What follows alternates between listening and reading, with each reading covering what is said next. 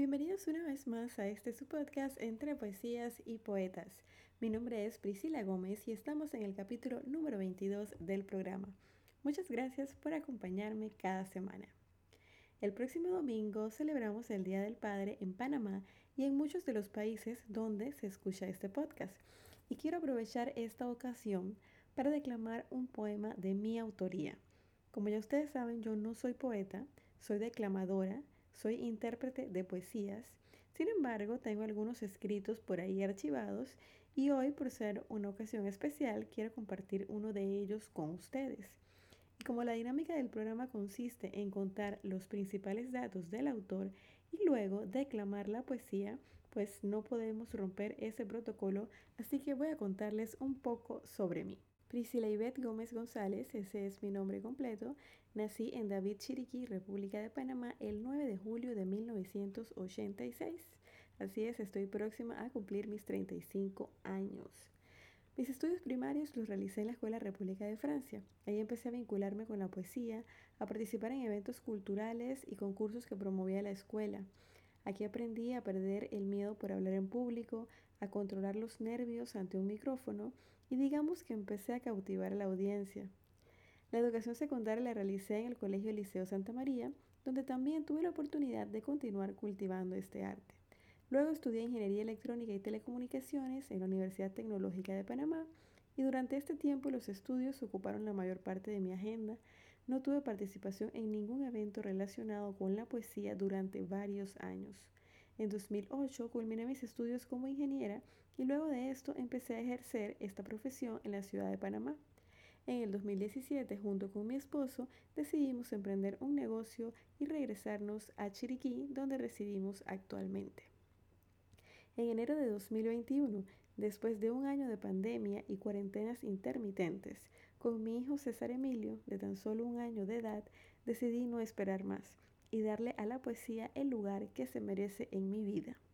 Inicié el podcast entre poesías y poetas. Les confieso que al inicio fue netamente por darme un gusto personal, volver a declamar. Para mi sorpresa, hay más personas amantes de la poesía de lo que yo creía, lo cual, créanme, que me alegra enormemente. Y bueno, esta es mi historia, bastante corta en relación a la de los grandes autores que presento en este programa. Sin embargo, aprovecho este espacio para contarles que tengo grandes planes con Entre Poesías y Poetas. Próximamente estaré lanzando la página web para poder compartir toda esta información también por escrito y además estoy grabando mi primer audiolibro que no podía ser de otra cosa que de poesías. Gracias a Dios se han sumado a estos proyectos excelentes profesionales, amantes de la cultura, que se han identificado con mis sueños y me han brindado su apoyo de una manera que yo no imaginaba. Así que por favor estén atentos al podcast y al Instagram arroba entre poesías y poetas para que no se pierdan todo lo que viene. Ahora sí los dejo con la poesía Me parezco tanto a ti. Espero que la disfruten.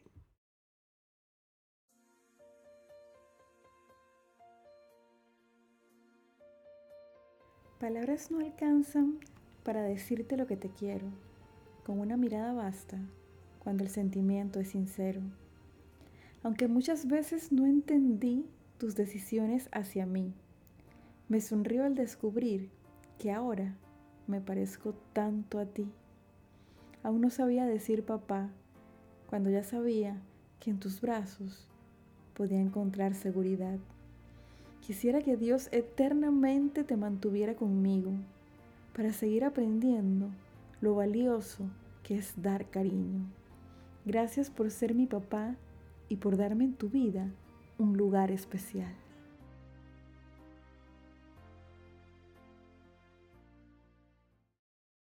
Feliz día a todos los padres, especialmente al mío, Eduardo Gómez. Te quiero mucho, papá. Tú lo sabes y ahora todos los oyentes de Entre Poesías y Poetas también lo saben. Estos días son para reflexionar, para darnos cuenta que la vida se pasa muy rápido. Si tienen a su papá con ustedes, aprovechen para darle un cariñoso abrazo y si no lo tienen, pues recuerden los buenos momentos a su lado. Esto es todo por hoy, los espero la próxima semana con otra interpretación. Me despido recordándoles que podrá no haber poetas, pero siempre habrá poesía.